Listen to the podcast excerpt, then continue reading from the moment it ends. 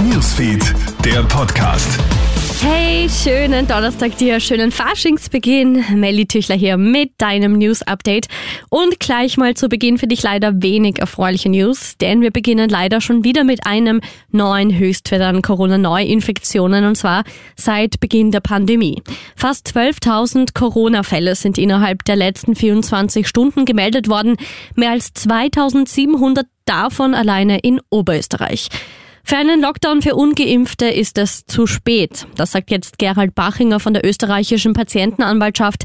Die Lage auf den Intensivstationen spitzt sich immer weiter zu. Besonders in Oberösterreich und Salzburg ist die Situation ja hochdramatisch. Doch die Landeshauptleute haben sich bis jetzt eisern gegen Lockdowns für Ungeimpfte gewehrt.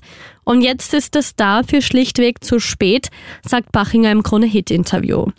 Like oder Dislike. YouTube verbirgt künftig die Zahl der mag ich nicht Bewertungen unter hochgeladenen Videos. Damit sollen User vor Mobbing geschützt werden. Verhindert werden sollen auch Dislike-Attacken, bei denen Menschen versuchen, die Zahl der Negativbewertungen für ein Video in die Höhe zu treiben. Und heute um 11.11 Uhr .11 war es soweit Faschingsbeginn. Normalerweise wird er ja gefeiert. Normalerweise finden die verschiedenen Faschingsumzüge im Land statt.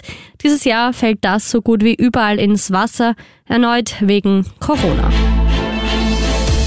Krone Hits, Newsfeed, der Podcast.